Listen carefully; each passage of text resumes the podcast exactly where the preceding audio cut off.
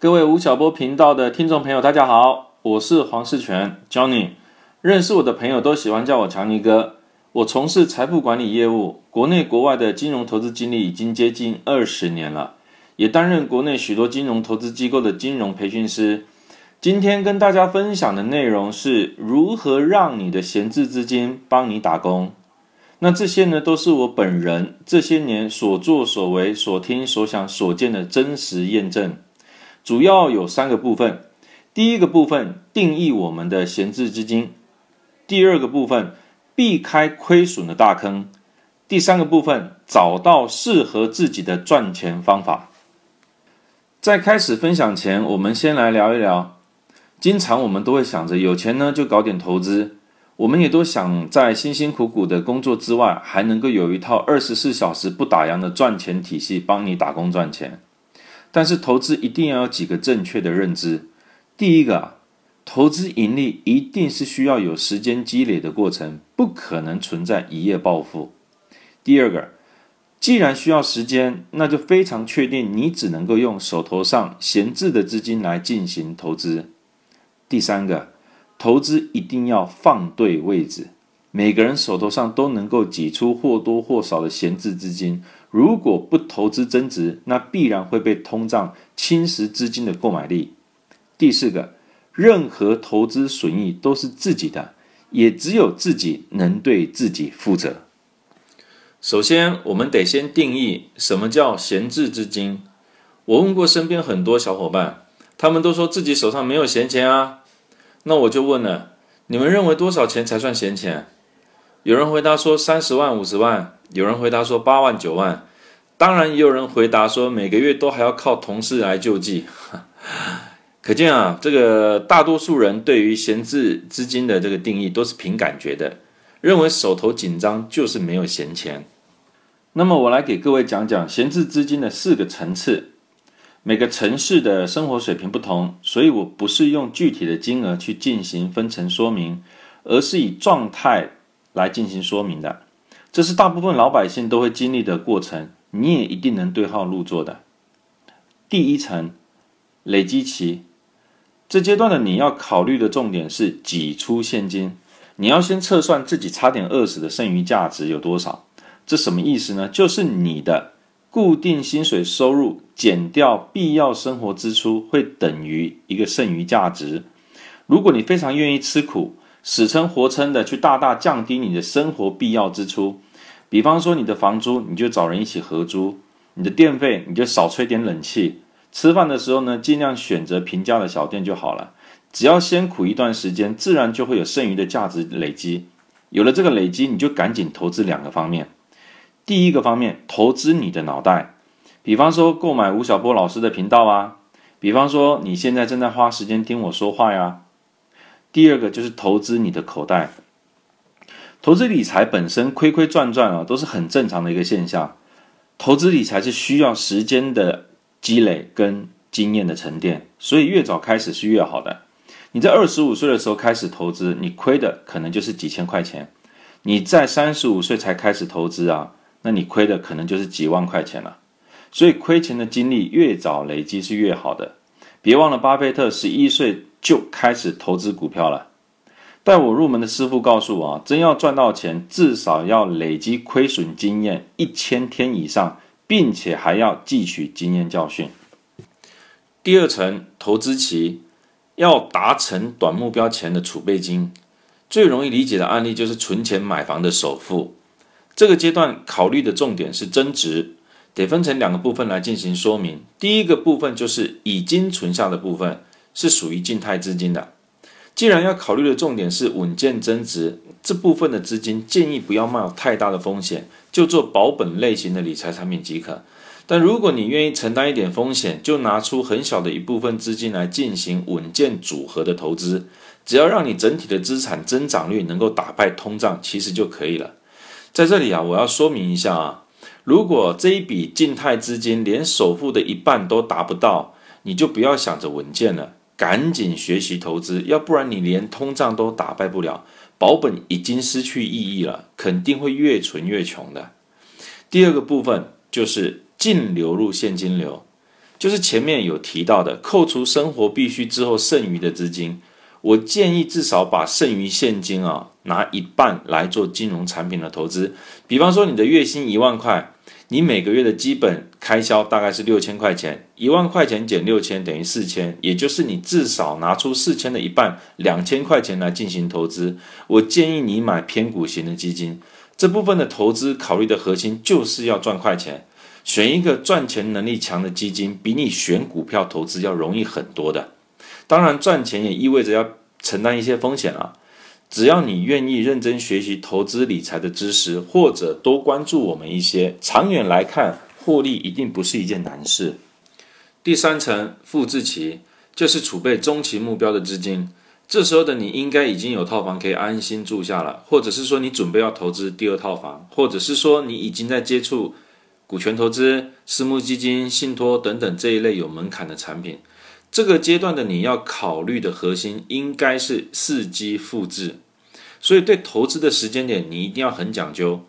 股票、外汇、黄金、原油、矿产的最高点、最低点，我们是判断不了的。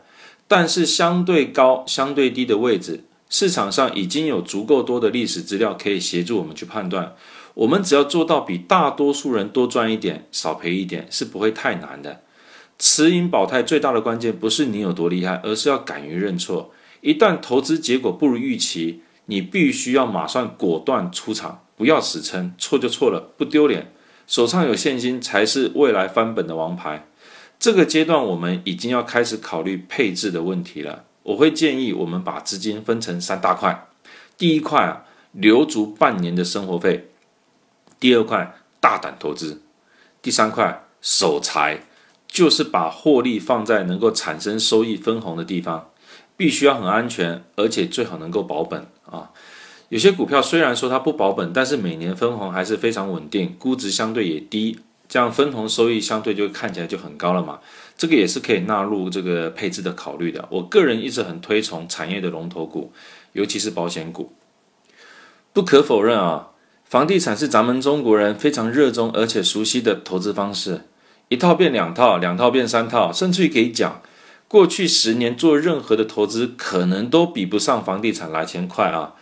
这个当然是有历史背景的，主要是因为咱们政府印了大量的钞票，再加上外汇的管制，所以钱出不去，通胀严重，可以投资的金融产品其实也不多。那么钱终究是要流进房市的，自然放眼望去都是涨涨涨。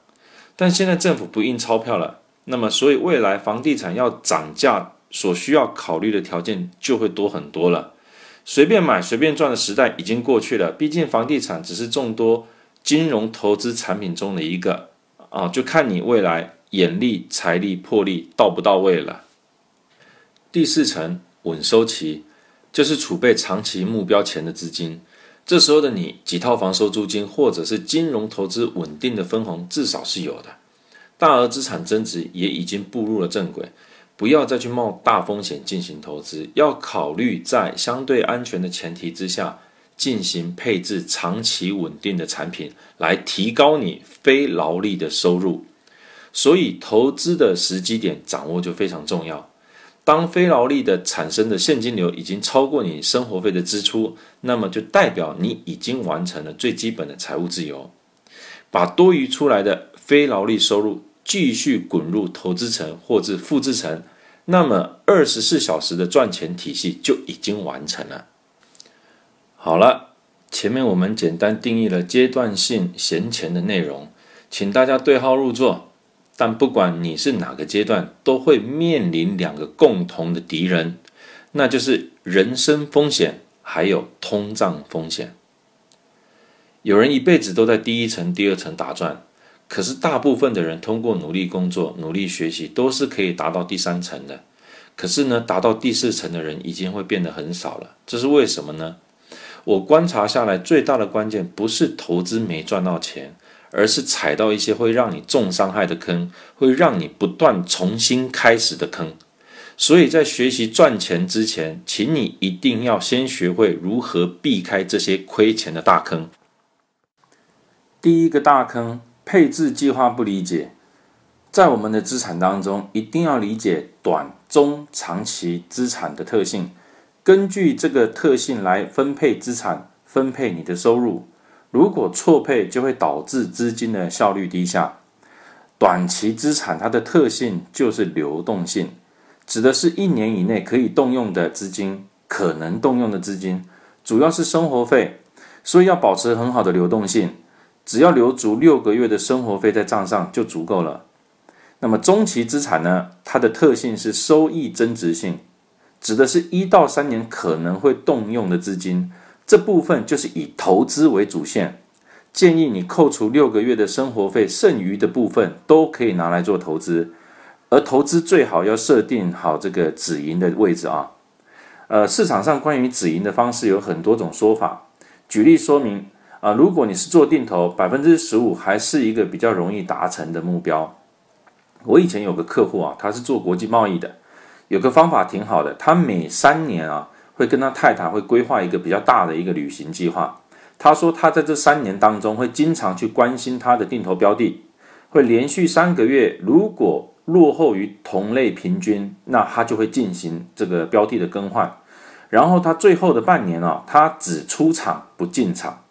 那目前他已经投资了十二年啊，这十二年下来的年化基本上都能够超过百分之十五啊，已经算是非常厉害的啊。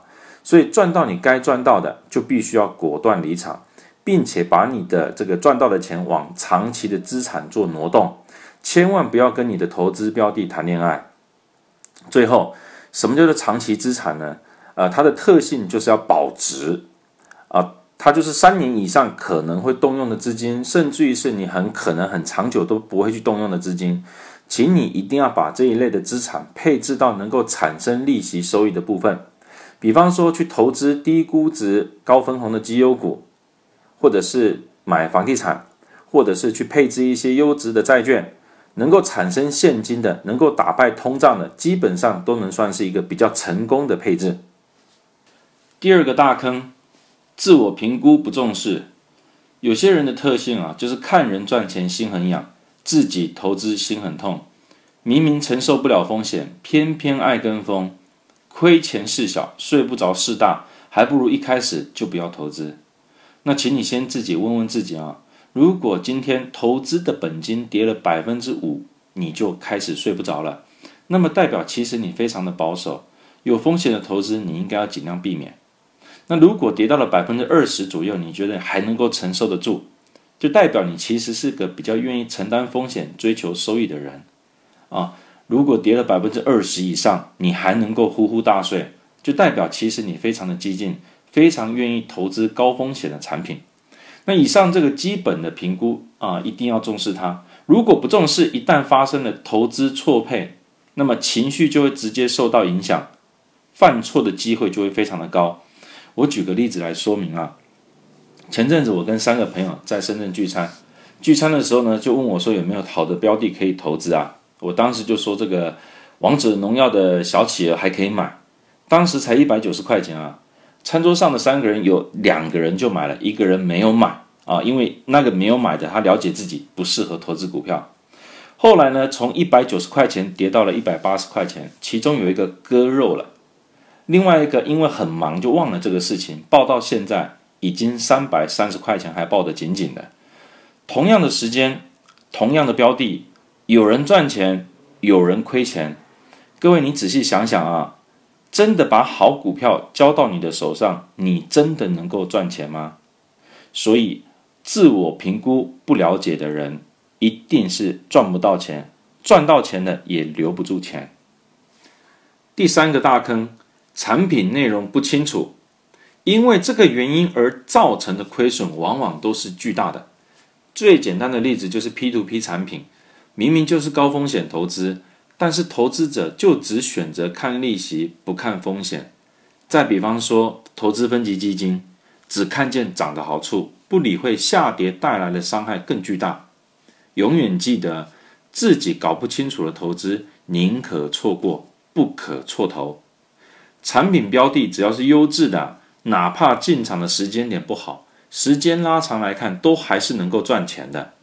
其实产品不熟悉，它透露的是另一项投资大忌——懒惰，不愿意花时间研究，只愿意听别人说哪个产品好，哪个股票好，这就是投资最大的机会。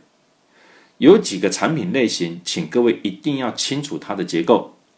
第一个股票，第二个债券，第三个基金，第四个保险，第五个结构型产品。请各位一定要记得，越复杂的产品往往风险越大。比方说比特币。第四个大坑，避险措施不准备。比方说机构他买股票。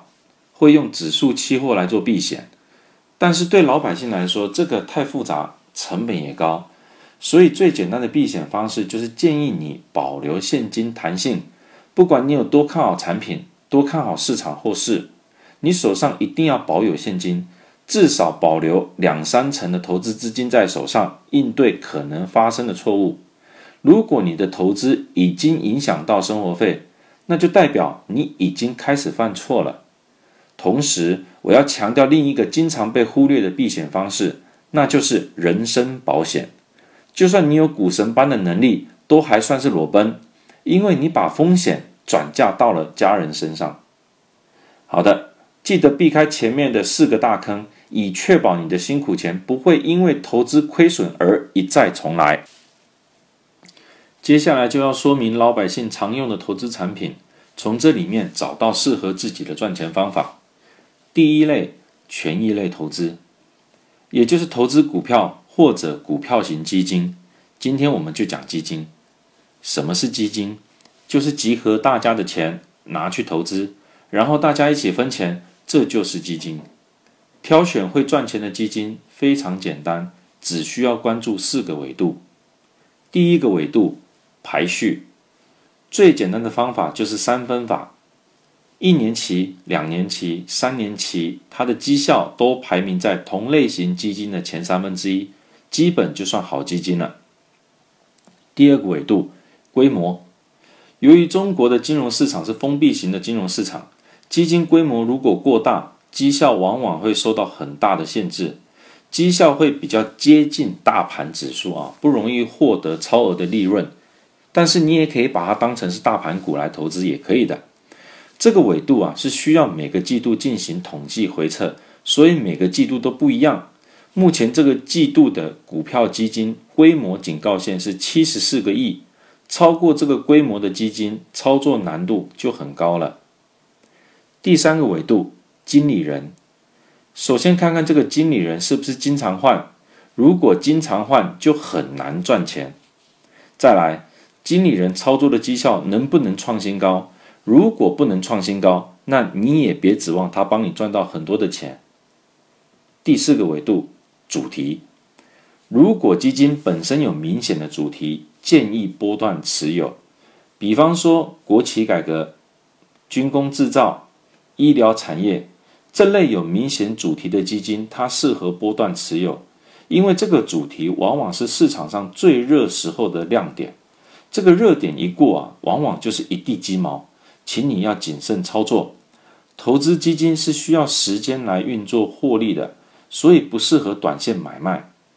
但是你也不能不理它，长期持有是对的，但中途你要不断的去关心它，持续关心这四个维度是大家都能做到的。有些更专业的评估体系，未来有机会再跟大家做讲解。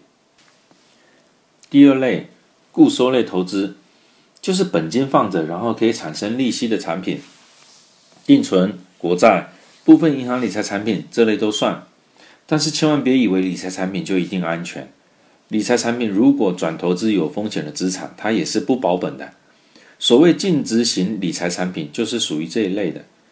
固收类产品一般来说利息都很低，所以一定要确认安全性。查询产品的路径，请看 PPT 上面的图解。关于 P to P，我个人是建议啊，如果你对于投资的内容没有办法百分之百的确定，但是还是很想买这一类的产品，那请你不要拿退休金，不要拿你的生活费来做投资，就拿你打麻将的钱来投资就可以了。两年前我有一个亲戚在餐桌上就问我啊，说一叉叉这家公司可不可以投资？很多人都买了，公司背景是个大写的牛叉。我说我真的不知道。他就说：“你不是做金融的，懂金融的吗？”我就说我不知道是指我不知道这公司拿这个钱投资哪里了。如果你真的要买，你就拿打麻将的钱去买就好了。结果不到一年还真的倒闭了。请各位一定要记得，高利息肯定伴随高风险。第三类，房产类投资，我直接用案例说明啊。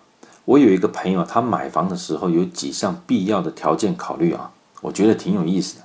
第一个条件啊，是这个城市的人口必须是净流入的状态。第二个条件是附近一定要有大型的办公楼群。第三个条件啊，五百米内要有地铁。第四个条件是他最看重的啊，就是空屋平均时间在四周以内啊。这意思是说，这个房客搬离之后，四周内能够有新的租客来承租。他买下这个房子之后呢，我这朋友没有搬进去啊。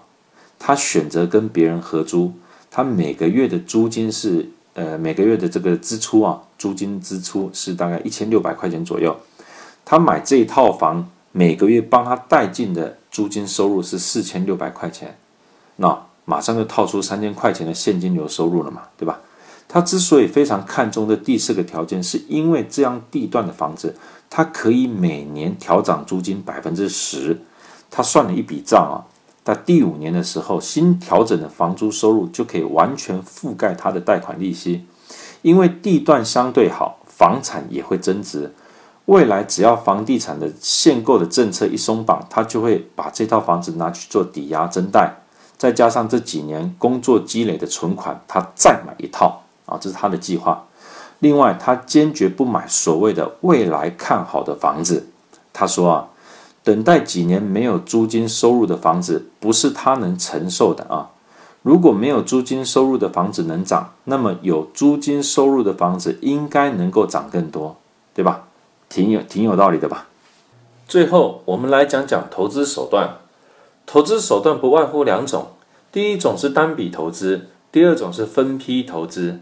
但不管是哪种手段，有两个环节没有掌握好，钱也是留不住的。第一个环节是追踪管理，市场在变，政策在变，人在变，投资产品也会变。如果不进行投资后的追踪管理，那就变成赌博，而不是投资。要怎么追踪呢？简单来说，就是当投资绩效变得不好了，先看看是因为市场环境不好，还是因为产品本身操作绩效不好。如果市场环境不好，但产品操作本身没问题，那就继续持有。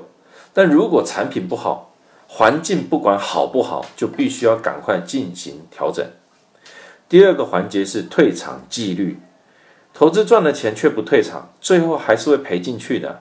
不管哪个市场、哪种商品，每隔几年都会有大事件、大崩盘的情况发生。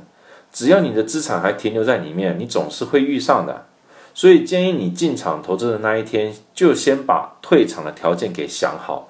然后不要受市场情绪的影响，坚定纪律操作。除了你自己，没有人会为你的损益负责的。我们来讲讲第一种投资手段——单笔投资。由于单笔资金累积不易，所以思考投资的方向是先求稳健，再求收益。什么叫稳健？简单来说就是可控。投资万一亏了，你还能够控制亏损，控制风险。比方说，你买基金、买黄金，如果亏到了百分之十，你自己还能够止损赎回，那么风险算是可控的。再比方说，前阵子很火的比特币，虽然几分钟可能可以赚很多钱，但也有可能几分钟你就会亏掉一大半，这个风险就是不可控。我过去的经验观察啊，我建议咱们老百姓投资，首选的平台还是银行体系发行或者是代销的产品。因为银行的资金成本最低，所以好的产品、好的项目肯定优先找银行融资合作。能被银行筛选通过的产品或者项目，风险应该都是最低的。第二个选择是互联网金融平台，但是还是要强调啊，一定要对该平台要有充分的了解，也要对架上的产品要清楚，千万别以为自己的亲戚在里面工作，你就以为安全了啊。所以，请你对自己的投资要保持关心，不要买了就不管了。最后要强调的是纪律操作，比方说达成多少盈利就退场，市场在哪个位置你就加仓，到哪个位置你就进行减仓，其实这些都很容易设定标准的，纪律操作，给点时间，一定能赚钱。第二种投资手段，分批投资，主要有两个考量。第一个考量是没有大笔资金，但是有稳定的现金流收入，比方工资收入、房租收入。第二个考量就是操作手段的考量，比方说放弃择时投资。但是不管是哪个考量啊，分批投资的特性就是降低风险或者降低成本。举个例子来说，基金定投。如果一路往上涨，心情会很开心，但是赚的其实并不多。中途跌了再往上涨，心情虽然不太开心，但是其实赚的比较多。关键就在于定投这个手段必须搭配强势的基金，然后赚钱都是时间的问题啊。我个人认为啊，每个人都需要做基金定投，存钱也好，投资也好，教育准备也好，退休规划也好。定投就是用时间换取金钱最好的投资手段。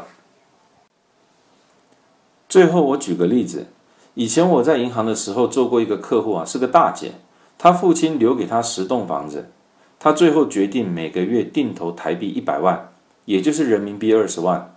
这个大姐很配合我的，她每个季度至少来我这里做一次投资诊断、基金诊断，她关心自己的投资是不是很正常，是不是很有效率。如果偏离了前期我们推测的状态，她就会跟我讨论是否要调整标的。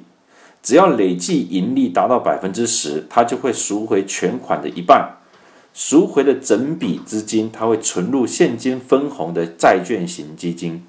后来我离开银行之后，他请我吃饭，他说原来投资跟种田是一样的，是有固定公式的。啊，你们看看 PPT 上面的对比。最后，我们敲黑板画重点：第一，赶紧发现你的闲钱；第二，避开犯错的大坑；第三，找到合适的方法；第四，设定退场的条件；第五，纪律、耐心、赚钱。感谢大家今天的聆听，下面进入互动答疑环节，提出你的疑问，我会在直播间进行语音回复。谢谢大家。